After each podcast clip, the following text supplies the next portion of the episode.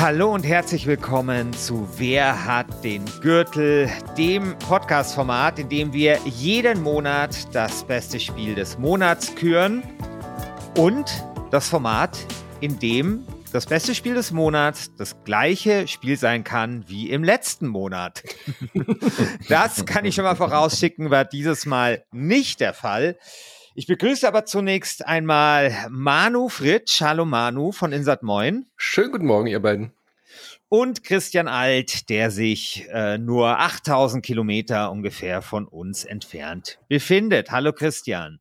Hi, die Richtung verrate ich aber nicht. Das Wunder des Internets. ja, wir haben einen neuen Gürtelträger, nämlich wer hätte das gedacht? The Legend of Zelda Tears of Kingdom schafft es tatsächlich, den Gürtel zu erringen, hat in der Abstimmung 35 Prozent bekommen. Da, äh, auf Platz zwei Darkest Dungeon 2 mit immerhin noch 25 Prozent. Ja, und hätten sich nur 9% für Darkest Dungeon 2 entschieden, dann hätte Darkest Dungeon den Gürtel geholt. Aber nein, diese fünf, äh, diese neun Prozent haben sich stattdessen für der Herr der Ringe Gollum entschieden. Auf Platz äh, vier kommt dann Planet of Lana mit sechs Prozent, Age of Wonders 4 mit fünf Prozent, danach dann und dann erst kommt Everspace 2, der Gürtelträger mit vier Prozent insgesamt drei Stimmen. Ja, also, damit haben wir einen neuen Gürtelträger und es ist jetzt äh, das dritte Mal ein neuer Gürtelträger. Also im März hatten wir Terranil, dann hatten wir April, hatten wir Everspace 2 und jetzt eben The Legend of Zelda Tears of the Kingdom. Und das wird eine spannende Frage sein, ob es The Legend of Zelda gelingt, diesen Titel jetzt zu verteidigen und damit vielleicht eine kleine Serie zu starten.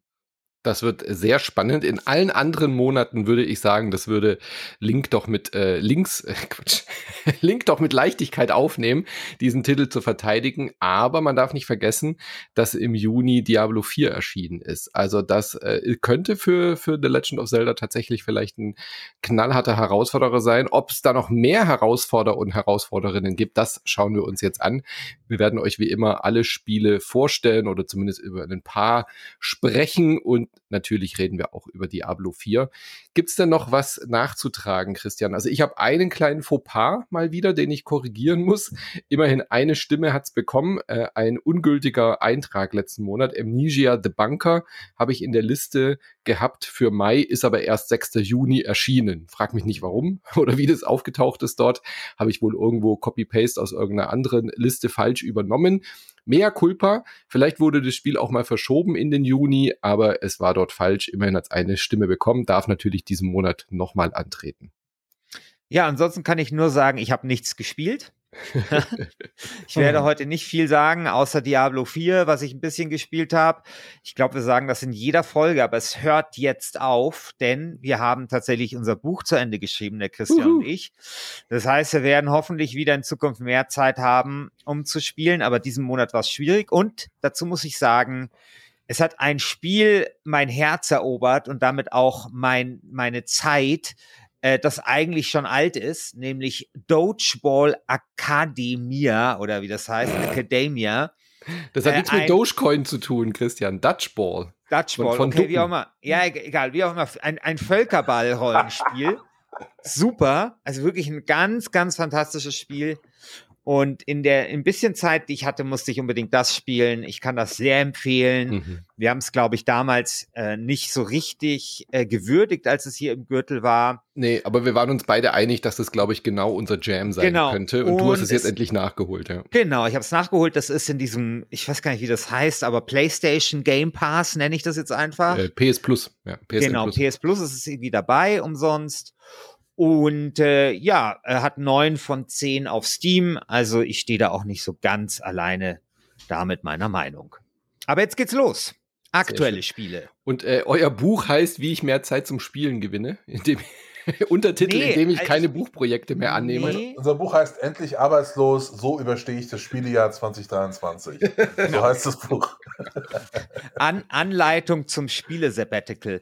Ja, wir hatten, äh, vorher habe ich mit Christian darüber gesprochen, wie absurd diese Zeit zwischen August und Oktober sein wird, weil da kommt Baldur's Gate 3 raus. Das mhm. ist ein Spiel, auf das freuen wir uns beide sehr. Dann kommt eben das DLC raus für Cyberpunk. Oh, ja. Da freuen wir uns auch beide sehr. Und dann kommt halt noch Starfield. Und das ist schon. Und Jacket Alliance 3 nächsten Monat. Und Jacket, oh ja, oh ja, ja, da hast du völlig recht. Also das ist schon, ähm, das wird jetzt alles sehr interessant und es wird sehr interessant, äh, wie da noch irgendwie Zeit für was anderes sein wird. Aber Gott sei Dank müssen wir zumindest kein Buch parallel schreiben, was ja schon mal ganz gut ist. Und ich glaube, das darf ich hier schon sagen ich glaube, wir dürfen hier weltexklusiv oder Christian schon den Titel unseres Buches verkünden. Naja, nur, dass er seit drei Monaten schon im Internet steht, aber. Ja, äh, steht im Internet. Mein Gott, jetzt muss der Christian wieder Voll hier die Luft rauslassen. Aber also egal. Nee, dann verkünden wir es nicht. Könnt Nö, ihr im nicht. Internet, könnt ihr im Internet nachschauen. Genau, könnt ihr selber gucken. So, aber dann lasst uns doch mal über die Spiele reden. Also, ihr habt Diablo 4 gespielt. Ich habe das ehrlich gesagt nur kurz installiert, habe geguckt, ob es auf dem Steam Deck läuft, habe äh, mehr Zeit damit verbracht, den Epic Launcher, äh Quatsch, den Epic Launcher sage ich schon, äh, Battle.net zum Laufen zu kriegen. Und als es dann lief, war ich irgendwie auch befriedigt, dass es läuft und fand es dann ganz cool. Und dann bin ich aber eingepennt. Das, äh, und dann hat Zelda meine Zeit gefressen, tatsächlich. Äh, ich bin gar nicht so viel zu Diablo 4 gekommen, deswegen bin ich sehr gespannt, wie es euch gefallen hat. Ist es der große Hit? Und ist es der Zelda-Killer jetzt hier beim Gürtel? Ah, ich glaube, ich fange einfach mal an, weil ich glaube, ich habe deutlich mehr Diablo gespielt ja. als Christian. Ähm, nee, also, äh, also ich, ich mag's äh, und die Reaktionen da draußen sind ja auch durchaus positiv. Ähm, aber ich hatte es schon irgendwie bei der Beta gesagt, ähm, mhm. irgendwie zieht es mich nicht so rein wie äh, das letzte Diablo. Also ich habe schon den Eindruck, das ist ein Spiel, das ist optimiert für Menschen, die total Bock haben auf das Endgame, die total Bock haben, irgendwie ab Level 50 Nightmare Dungeons zu machen und früher hießen auch Great Rifts und so weiter. So, äh, also die, die wirklich Lust haben auch auf diese Season-Erfahrung mhm. und mh, mm, also ich habe jetzt meinen zweiten Charakter auf, auf Level 50 ungefähr. Äh, ich habe einen Druiden gespielt und eine Zauberin, Zaubererin. und äh, irgendwie, ich überlege mir gerade schon, ob ich jetzt noch einen dritten Charakter anfange oder ob's ob ich nicht irgendwie wieder zurückgehe zu, zu Zelda. Also, mhm. ähm, weil das vermisse ich halt schon so ein bisschen, äh, dass ich in dieses, diesem Juni nicht genug Zeit mit Zelda verbracht habe, weil ich mich in Diablo reinfuchsen wollte. Ähm, weil, ja, ich finde Zelda das bessere Spiel, sagen wir mal so. Mhm. Ich fand es auch so, so more of the same. Also mich hat es irgendwie auch gar nicht groß gefesselt. Ich hatte auch das mhm. Gefühl so, ja, was, ich, ich sehe die Motivation noch gar nicht so richtig darin, mich da jetzt rein zu vertiefen. Mhm. Es ist halt klicky, klicky, looten, looten. Ja. Und äh, das war klar, dass es so wird und dass es aufs Endgame ausgelegt ist, noch mehr mit diesen MMO-Bezügen. Das war ja eigentlich auch von Anfang an klar. Und äh, viele sagen ja, das ist ja schon immer das Kern-Gameplay von Diablo gewesen. Also es war bei Diablo 3 und 2 auch nicht viel anders, mhm. dass es eigentlich immer ums Endgame geht. Christian, siehst du das anders? Ich wusste das nicht. Also wenn das allen klar war, äh, herzlichen Glückwunsch. aber, aber ich wusste das nicht. Also ich muss auch sagen, ich, ähm, ich war jetzt auch nie immer so der, der allergrößte Diablo-Fan. Ich habe den ersten Teil total gerne gespielt, aber beim zweiten Teil, da ging es mir wie Christian Schmidt, äh, der mal, glaube ich, in einer Folge von Stay Forever gesagt hat, er kann das, konnte das nicht vor sich selbst verantworten, das zu spielen, weil das war zu sehr einarmiger Bandit. Und genauso mhm. ging es mir da auch. Und ähm, ich habe diese, ich habe das gespielt und ich fand es so krass boring. Mein Gott, fand ich das langweilig. Und ich habe, glaube ich, ziemlich abgehatet beim letzten Mal über Zelda. Ich habe Zelda immer noch nicht gespielt, aber ich, ich, ich kann mich nicht zu einem Format bekennen, das sage ich jetzt hier schon gleich mal, äh, bei dem Diablo 4 allen Ernstes einen Gürtel holt, ja. Ich hätte damit ein echtes Problem, weil ich finde, das ist wirklich Rückverdummung das Spiel. Es ist, es ist wirklich, es ist nicht nur dumm, es ist einfach so sagenhaft strohdumm. Also wirklich hummeldumm. Und ich fand, der Christian, der Christian sagt die ganze Zeit, dass ich das irgendwie falsch spiele oder so, weil bei mir ist es so, ich spiele das und wie du sagst, Manu, es ist halt einfach Totklicken von, von äh, Gegnern, was für mich okay ist und mir macht es auch Spaß, sowas. Aber ich habe zum Beispiel ein Problem damit, dass die Gegner automatisch mitleveln. Also, mhm. das ist eigentlich, dass ich irgendwie die ganze Zeit das Gefühl habe, es ist scheißegal, was ich mache. Ich fühle mich da halt nie stark, aber auch nie schwach. Es ist einfach so komplett egal, was ich hier tue. Und dann sagt, und ich weiß, man kann das irgendwie durch den Loot irgendwie kannst du dann vielleicht dir leichte Vorteile erspielen, aber die sind so inkriminell, dass ich sie nicht spüre. Und jedes Mal, wenn ich dem Christian dann mein Leid klage, reagiert er darauf mit der maximalen Verständnislosigkeit und vertröstet mich aufs Endgame in irgendwie 35.000 Stunden. Äh, und bis dahin soll ich sozusagen mich diesem Bullshit noch hingeben. Und was ist denn das für ein Konzept, Leute? Also das ja. kann doch nicht euer Ernst sein. Es ist, es ist wirklich noch, ähm, also ich, ich, ich verstehe deinen Schmerz, sagen wir so, die maximale Verständnislosigkeit habe ich jetzt nicht. Ich verstehe deinen Schmerz ein bisschen. Es ist nicht gut balanciert, finde ich irgendwie. Weil äh, es gibt ja mehrere World Tiers, so heißt es, sind die Schwierigkeitsgrade, auf denen man das äh, äh, Spiel spielen kann, die dann auch eben, wie Christian sagt, unterschiedliches Loot generieren. Und man will natürlich zu den Legendary bzw. Unique Items kommen. Die gibt es ab World Tier 3. Da muss man aber erst Level 50 sein dafür. Vorher ist das Spiel eher so im, im Stützradmodus. Und ich finde aber diesen Stützradmodus ein bisschen zu lang. Und man kann auch äh, wie das damals bei Dragon Age Origins, der, nee, nicht äh, Inquisition der Fall war, man kann irgendwie gefühlt in den Hinterlanden zu lange spielen. Wo, mhm. äh, bei Inquisition war es ja so, dass man zehn Stunden so. nur dieses erste äh, Level da machen konnte. Und wenn man es, glaube ich, zu schnell auf World Tier 2 stellt, wenn man irgendwie denkt, hey, ich will jetzt irgendwie ein bisschen mehr XP, und dann hält man sich zu lange an diesen Kämpfen auf, steigt nicht so schnell im Level auf. Gleichzeitig irgendwie, wenn man das so spielt wie, wie ich, äh, ich höre im Internet übrigens, dass die Story so toll ist. Ich habe von der Story nichts mitbekommen, weil ja, ich, ich klick die, ich klick die weg. Äh, es tut mir leid. I don't care about Lilith, da könnt ihr noch so viel Marketing machen, wie ihr mhm. wollt. Ich will irgendwie ein paar Monster wegklicken. Das ist, ist für mich ein besseres Indie-Spiel. Ähm, also äh, wenn man, also eigentlich ist das Spiel darauf angelegt, dass du im World Tier 1 den Kampagne spielst und dann solltest du ungefähr Level 50 sein und kannst dann auf World Tier 3 dann wechseln. Aber das alles irgendwie funktioniert nicht so, Hä? nicht so wirklich. Also was, ja. also sag mir mal konkret, was ich jetzt machen soll. Ich bin jetzt, ich glaube, Level 27. Ich bin in World Tier 1, ja. was auch immer das irgendwie ist. Was soll ich denn jetzt machen? Jetzt gehst du hin und verklopfst noch ein paar Monster. Ja. Bis welchen Level? Bis, bis welchen Level? Sag mir, was ich machen soll. 50. Level 50. Bis 50, okay. Und dann? Ja. Und dann, dann schaltest du das Paragon-System frei. Okay. Und äh, kannst Nightmare Dungeons machen und so weiter und so fort. Was also bringen dir Nightmare Dungeons? Was Loot. bringt das? Besseres Loot. Und äh, okay. Aber äh, äh, okay, aber also Loot, man, man der, so der Loot, aber der nicht wieder sofort obsolet ist nach. Man nee, sollte so schnell wie möglich einfach die Story-Kampagne durchspielen, weil dann hat man auch das Mount freigeschaltet und dann kannst du eigentlich erst richtig hey, Diablo spielen. Ja. Und dann okay, und das ich. Mount. Ja. Sorry, da muss ich kurz ranten, weil man kommt in diese erste Stadt. Ja. Und die erste Quest, die man kriegt, gell? Genau. Die erste Quest. so Bringt dich dann so ein Typ mit so einem Stall und denkst, ah, okay, cool. Hey, äh, ein Pferd. Ich habe ein Pferd. Könnte ich ein Pferd äh, äh, bekommen? Und du kriegst dieses ich dachte, okay, wir werden sich in der ersten Stunde mir das äh, Pferd freischalten. Ähm, aber jetzt vergleichen wir es mal irgendwie mit unserem aktuellen Gürtelträger, Zelda äh, Tears of the mhm. Kingdom, mhm. wie schnell du dann ein Pferd bekommen kannst, wenn du weißt, wie es geht. Also es geht eigentlich sofort, kannst du ein Pferd holen, also nach dem äh, Tutorial-Insel äh, auf jeden Fall.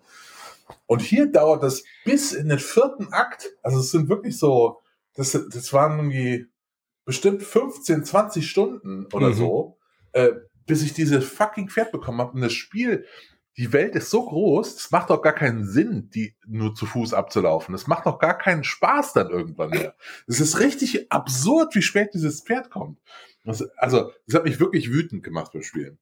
Ja. Okay, aber ich habe es immer noch nicht so ganz verstanden. Also ich, ich spiele das Spiel durch.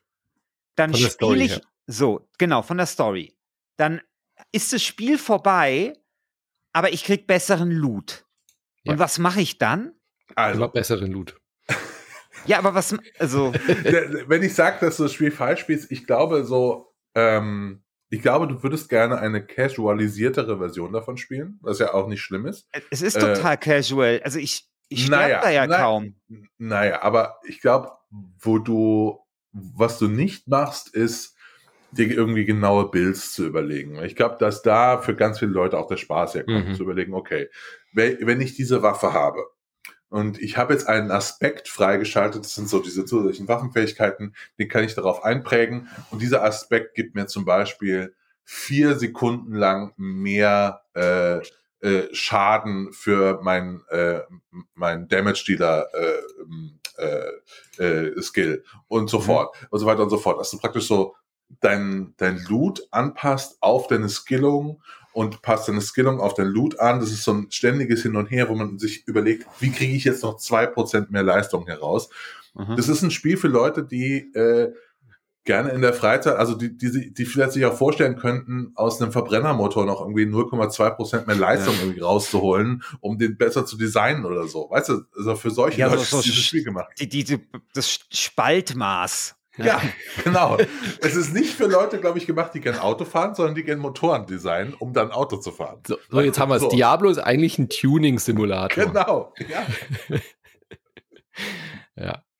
Ja, Tja, also was meint ihr? Ist das ein Community-Siegträger, Gürtelträger und Nein. wird Zelda ablösen? Ich glaube es ehrlich gesagt nicht. Glaube ich auch nicht. Nee. Ich glaube, Zelda ist zu gut dafür einfach, ja. Aber es hat sich ja hervorragend verkauft, muss man auch sagen. Mhm. Ähm, also so das erfolgreichste Diablo aller Zeiten. Äh, mhm. Äh, jetzt schon auch ohne Shop, der auch natürlich drin ist, ohne Shop irgendwie, äh, äh, ich glaube, wie viel? Mehrere hundert Millionen schon eingenommen oder so? Ja, komplett krass. Aber was sich auch gut verkauft hat, da kann ich dann direkt überleiten, das könnte nämlich auch ein Kandidat sein, ist Final Fantasy 16. Das ist nämlich der komplette Gegenentwurf zu Zelda. Also Final Fantasy 16, der große neue Teil aus dieser, ja, E-, epischen Reihe von äh, Square Enix. Die nächste große Nummer, keine direkte Fortsetzung, kein Online-MMO, sondern wirklich ganz klassisches Singleplayer Final Fantasy. Ganz neue Charaktere, ganz neue Welt.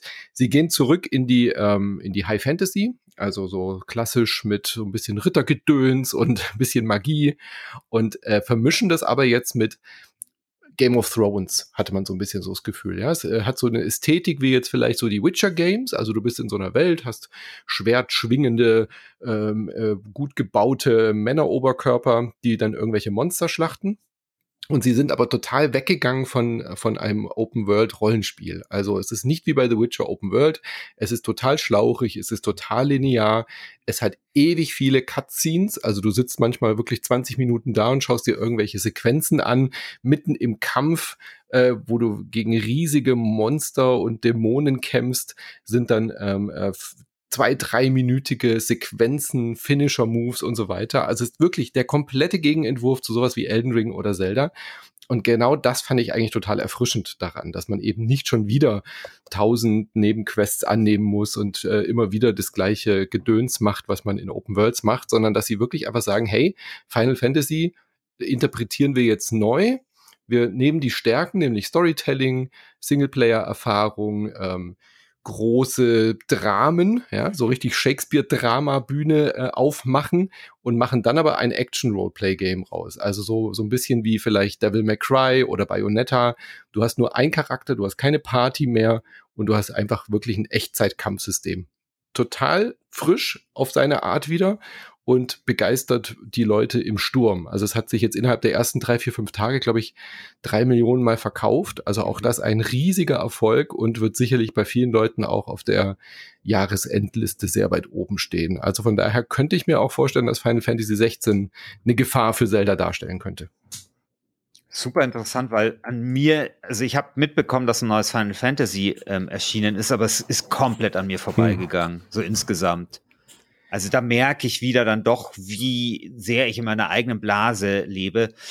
Ähm, es, es interessiert mich, dass, also ich, ich, ich habe so schon irgendwo so einen Sinn für Final Fantasy, aber natürlich nur dann, wenn es rundenbasierende Ja, ja, das ist komplett ja? weg davon, ja. Genau. Es ist vor allem die Inszenierung, die es halt hier ausmacht. Also äh, Anne hat es komplett geflasht. Wir haben das bei uns bei Insert Moin auch schon äh, besprochen. Anne hat das jetzt an einem Stück fast schon durchgespielt. Ähm, mir ist es fast ein Ticken zu groß. Also ich hatte jetzt mhm. gar nicht mehr so das Bedürfnis, schon wieder so ein 100-Stunden-Rollenspiel äh, zu machen.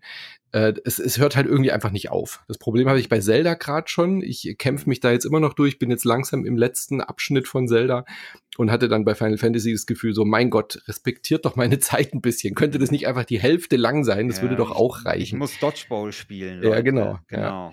Also äh, es ist gut, dass es so groß und lang ist für die Leute, die da wirklich mehr von wollen, aber für meinen Geschmack könnte es ein Ticken reduzierter sein und ein bisschen mhm. sich noch mehr fokussieren. Aber wenn ihr so ein bisschen auf diese Game of Thrones, Intrigen, Geschichten äh, äh steht, dann ist es auf jeden Fall eine Empfehlung wert.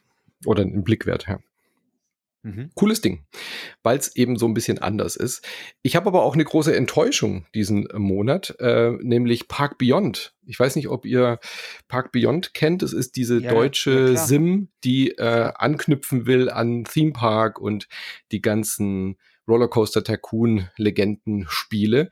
Und das ist ja genau mein Ding. Ich war bei der Preview-Version äh, mhm. schon sehr angetan und hatte dann aber dort einige Mängel oder, oder, oder Mankos festgestellt, wo ich gedacht habe, okay, bis zum Release im nächsten Jahr werden sie das ja wohl hoffentlich ein bisschen noch in den Griff kriegen und ausbaden. Und äh, es führt leider die Serie dieses Jahr fort, dass PC-Ports einfach scheiße sind dieses mhm. Jahr.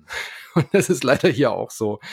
Das ist total nervig. Äh, es könnte so ein schönes, gutes Spiel sein, aber sie haben irgendwie, es ist überall Clipping-Fehler. Du baust die Achterbahn, äh, dann, dann kommt eine Aufgabe, du sollst die Achterbahn durch einen Tunnel äh, bauen, also durch einen Berg bauen und ein Tunnelsystem machen, kannst aber keine Kameraeinstellung wählen, dass du innen drin siehst, wie jetzt der Tunnel verläuft. Was oh soll das denn? Hm. Ja, und dann baust du irgendwie ein Straßensystem, du musst ja immer die Leute anstehen lassen, musst dann irgendwie da Würstchenbuden und Pommesbuden aufstellen und so weiter. Klar, was man halt so kennt, was man ja auch machen will aber die Wegfindung der Leute ist halt total bescheuert. Dann hängen sie irgendwo an irgendeinem blöden Pixel an der, an der Stelle fest, dann willst du irgendwie in die Höhe bauen, dann sieht der Weg aus, als würde er sich halt einmal irgendwie um den Fluxkompensator gewickelt haben und einen Fehler im Raum-Zeit-Kontinuum erzeugen, wenn die Leute da durchlaufen. Katastrophe, wirklich. Also das ist leider, leider, leider einfach zu buggy, um da richtig Spaß dran zu haben. Und das ist ja deswegen auch so schade, weil die Prämisse äh, ja so toll ist. Ich glaube, ja. du hast es fast ein bisschen unterverkauft, indem du gesagt hast, naja, es ist halt quasi so ein Theme Park-Ding. Äh, mhm. Aber die Prämisse war doch, es ist so Theme Park auf Steroide. Das ist so mit so völlig abgedrehten Fahrgeschäften, also die total surreal sind und völlig übertrieben und schon so ins, ins Fantasy hineingleitende. Ja, oder? Das war doch so das war doch so ein bisschen das, oder? Genau, ich habe auch gedacht, das könnte also, dass Genre alle unrealistisch sind, die Fahrgeschäfte. ja, und dachte, das, ist, es halt. Idee. Es ist es halt leider nicht. Also es ist sehr 0815. Ach so. Ähm, aber ja, es, es, gibt diesen Modus. Also es gibt diesen Impossify-Modus. Das ist auch so die, die Kampagne da drin. Also du wirst dann eben angestellt von dieser Organisation, diese Parks zu bauen. Und du kannst dann äh, ab der dritten Mission, es gibt irgendwie acht so, so Missionen, du hast natürlich auch Open ähm, Sandbox-mäßig, aber du kannst dort mit Begeisterung, also wenn den Leuten gefällt, was sie in deinem Park sehen, dann bekommst du so einen Stift aufgeladen, so einen Begeisterungsstift. Und mit diesem Stift kannst du dann so mit der Maus drüber wedeln und dann verwandeln sich die Fahrgeschäfte in unmögliche, physikalisch unmögliche Dinger. Ja, also was ist ich, die Hollywood-Schaukel, Quatsch, Hollywood-Schaukel, äh, die die Schiffsschaukel macht dann halt irgendwie innerhalb der Schiffsschaukel ist nochmal eine Schiffsschaukel oder mhm. ähm, das Fahrgeschäft XY hat dann halt irgendwie fünf Ebenen und so, ja. Aber es ist eigentlich nur ein Skin. Also du, du wischst da einmal mit dem Stift drüber und dann siehst du halt eine, eine andere Variante, die halt physikalisch nicht möglich ist, die die Leute dann irgendwie noch mehr begeistert.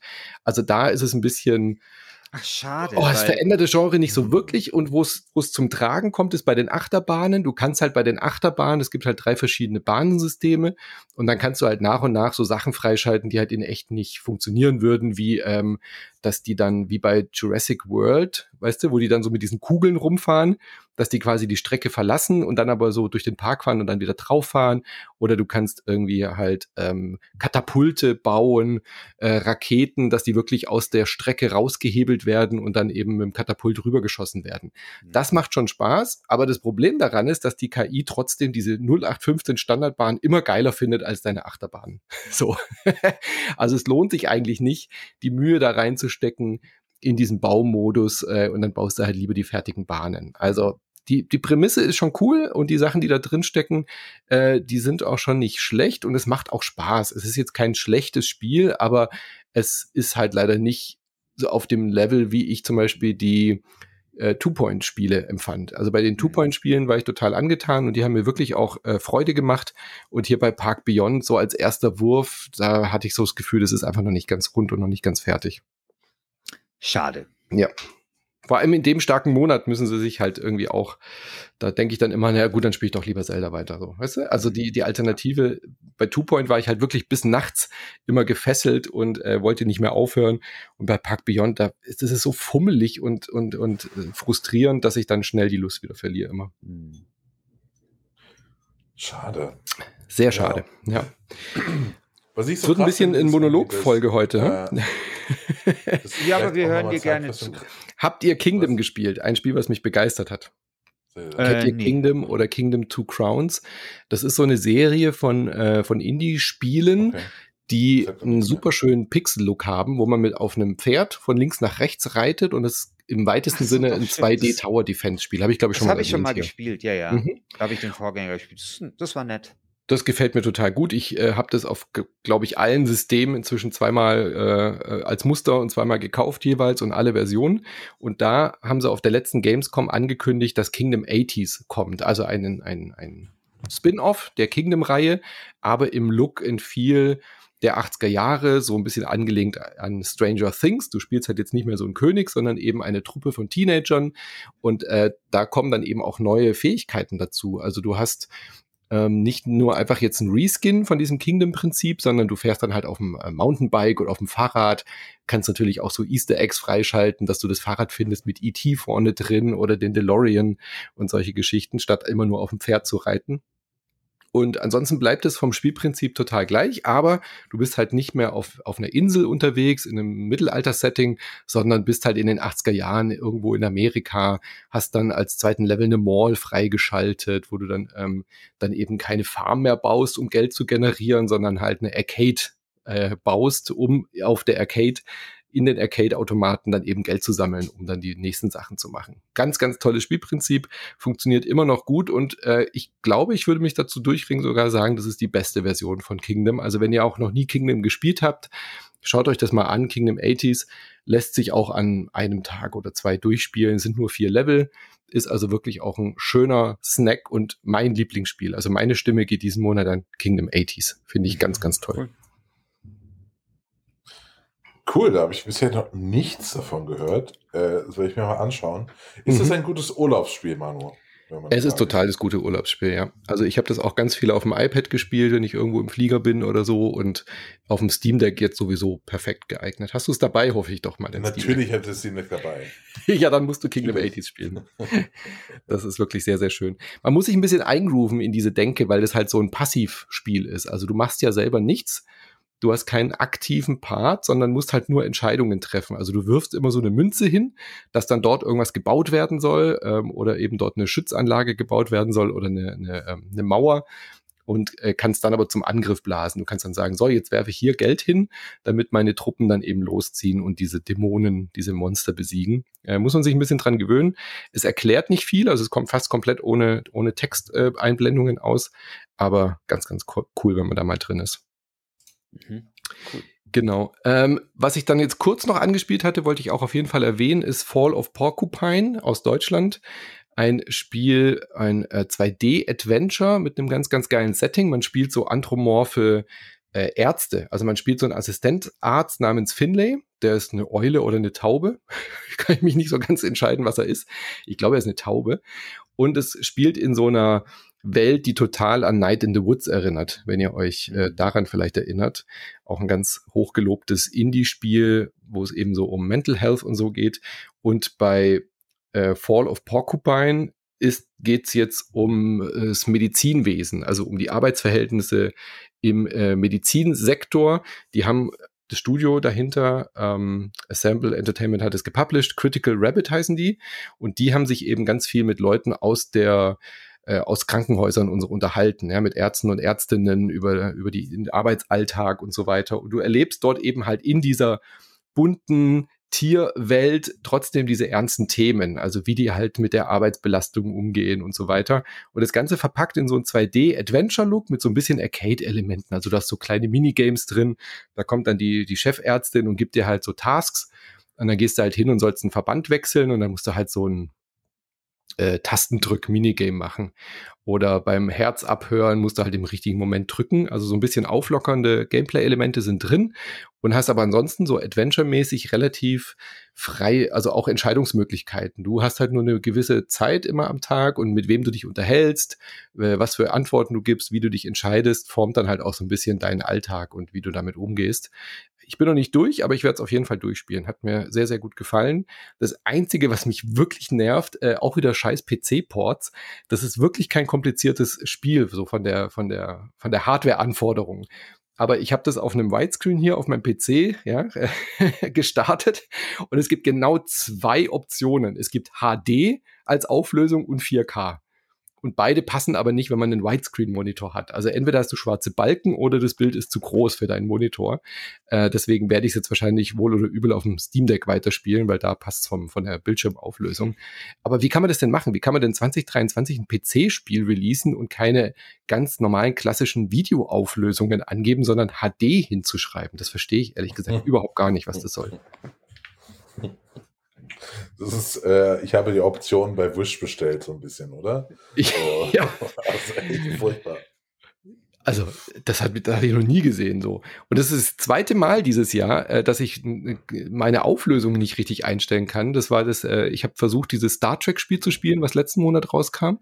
Äh, dieses Telltale-artige Star Trek-Spiel. Und auch dort gibt es keine Option, die auf meinen Monitor passt. Also, ich frustriert gerage quittet und wieder deinstalliert. So. Das haben sie jetzt davon. ja. Was ist denn sonst noch so aus der Liste, was euch zumindest interessiert hätte oder wo ihr vielleicht noch was zu sagen könnt? Nichts. Also wirklich, ja, wirklich, ja gut, Street, Street Fighter Street Fighter 6. oder nicht, ja. Ja, ja, Street Fighter 6, da, das, da weiß ich zumindest, dass es erschienen ist. Es interessiert mich nicht sehr. Ich weiß aber äh, zumindest, dass es jetzt Open World ist. Es gibt zumindest so einen Modus, wo man ja, und die irgendwie deine Kämpfe aussuchen kannst und ich, es wurde äh, sehr, sehr positiv aufgenommen. Total. Micha war auch total also. begeistert bei uns, könnt ihr bei Insert Moin auch nachhören.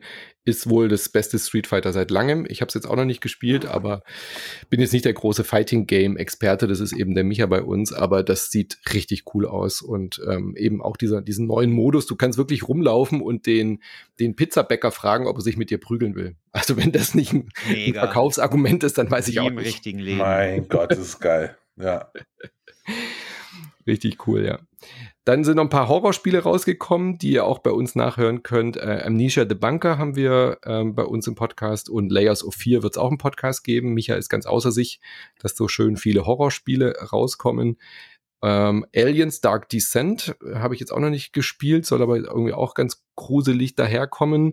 Und äh, was gerade auf Steam total die, die Runde macht, ist BattleBit Remastered. Habt ihr das gesehen? Das sieht aus wie äh, eine Minecraft-Version oder so eine, so eine Voxel-Version von Battlefield. Also alle sind jetzt total begeistert, weil das so de, de, den Basic-Spaß von einem guten Battlefield zurückbringt. Das sind ja dann immer so, so Trends, die dann auf Steam auf einmal hochploppen. Ja, ich habe es auf TikTok gesehen, äh, dass Leute sagen, ist das Game the next Battlefield?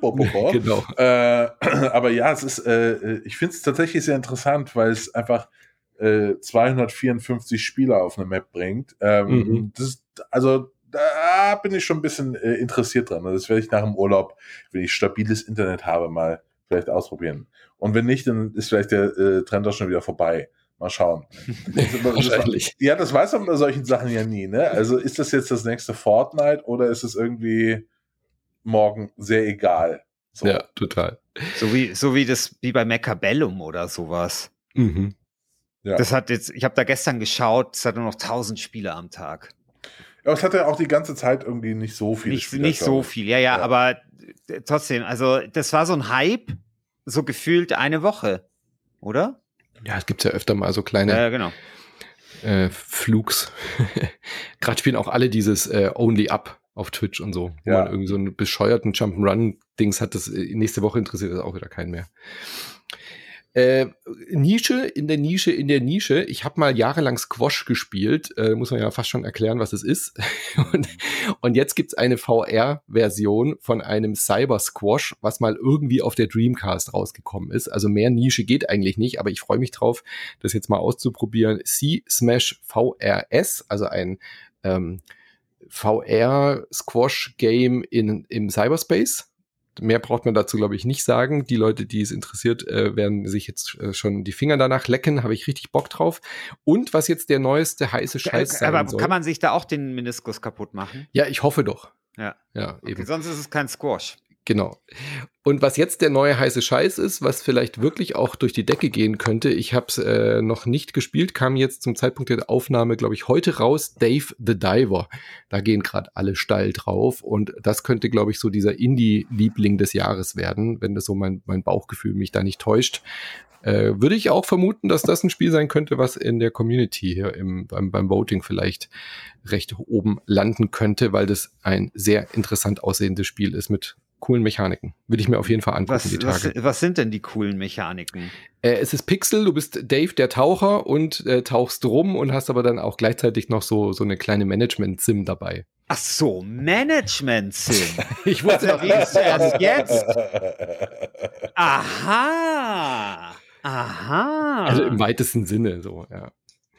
Mhm. Also man, also äh, auf Steam steht, es ist ein Casual Singleplayer Adventure RPG, an dem man am Tag taucht und Fische fängt und abends mhm. hat man Sushi-Restaurant. Genau. Und das ist ja, das ist geil. Boah, das finde ich super. Das, ja. das finde ich auch gut. Das erinnert mich so ein bisschen an Moonlighter. Also so, ich schätze mir so ein bisschen wie Moonlighter vor. Bei Moonlighter hat man eben auch abends in den Dungeons äh, Loot geholt und hat den dann tagsüber im Laden verkauft. So in die Richtung soll es, glaube ich, gehen. Und der Stil ist einfach cool. Sieht fantastisch aus. Und Christian, ich habe extra für dich heute äh, F123 noch schnell reingezogen nachdem ich äh, gesehen habe, dass es dort jetzt endlich einen guten Story-Modus gibt. Ich habe ja mit Formel 1 äh, nicht, nicht viel am Hut, aber sie haben endlich die Kampagne zurückgebracht. Und die ist ah. im Vergleich, wir haben doch neulich darüber gelästert, dass die so schlecht war bei dem, ähm, ähm, ähm, bei dem anderen Drive-Spiel, wie hieß es denn, wo so eine Story drin war? Dieses Shift, irgendwas?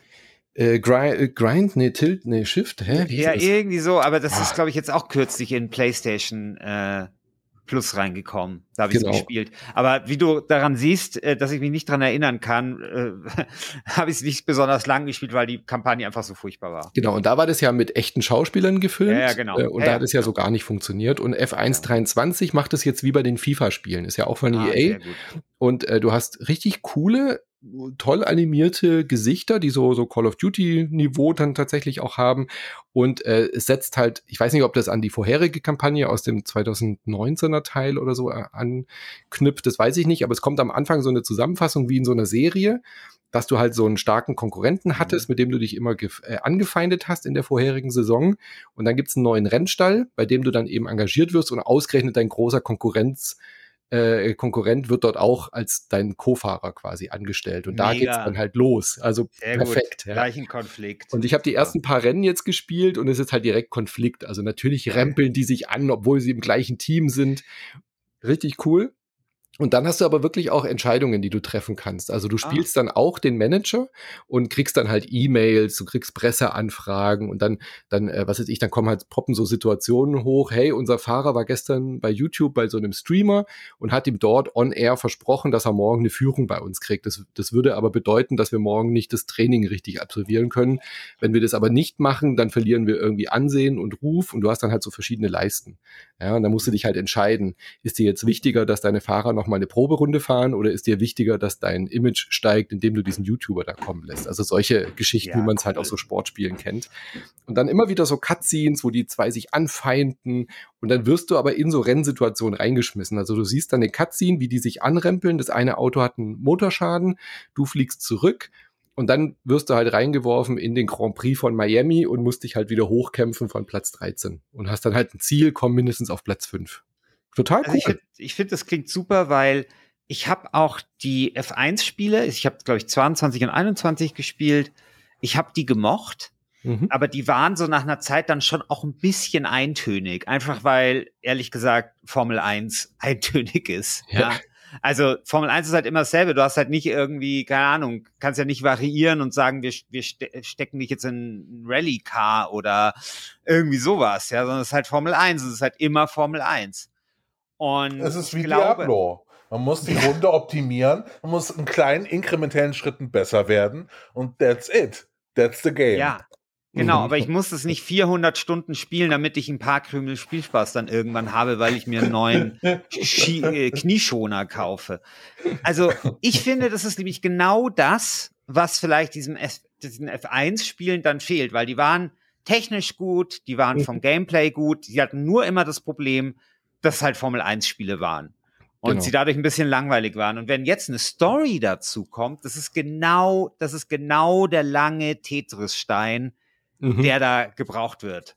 Und Sehr jetzt hätte gut. ich es gerne noch in einem Arcade Racer, wo man schöne Strecken hat. Aber das gut. Ich fange, Ja, ich, ich nehme ja, was ich kriegen kann. Ja, ja, genau. Genau. Also F123 wieder jetzt mit Story-Kampagne und äh, Grid Legends hieß das Spiel, was mir gerade nicht eingefallen ist. Ja, genau. Furchtbar. Genau. Gut, ähm, dann bin ich gespannt, was ihr zum Gürtelträger wählt. Ich hoffe, ich habe diesmal nichts vergessen, kein Spiel. ist es Dave the Diver, ist es Diablo 4 oder vielleicht doch Final Fantasy 16 oder Kingdom 80s? Wir wissen es nicht, aber ihr entscheidet auf community.wasted.de im Forum. Dort findet ihr dann die Abstimmung und ihr könnt natürlich auch weiterhin für den aktuellen Gürtelträger wählen, Zelda Tears of the Kingdom, was ich jetzt hoffentlich endlich mal durchspiele die, diese Woche. Das hört auch gefühlt gar nicht auf. Äh, Also ich, ich weiß jetzt, ich kann jetzt zum Ende hinlaufen und habe immer noch gefühlt 80 Nebenquests offen. Und eigentlich will man die ja auch nicht offen lassen. Also das ist echt, echt ein fieses Ding. Ja, und nächsten Monat gibt's dann äh, Jacked Alliance 3. Ich oder so wie, Bock. Wie. Freunde sagen, Jack Alliance 3. Ich habe hab so mega Bock. Christian. Es kommt von meinem Lieblingsstudio. Es kommt von diesen coolen Bulgaren, ja, die je, die nur gute Spiele abliefern. Hemimont Games oder sowas. Die sitzen Mhm. da. Ich weiß, was ist die Hauptstadt von Bulgarien? Wahrscheinlich Sofia oder so, oder? Sofia? Bukarest? Nee, Sofia.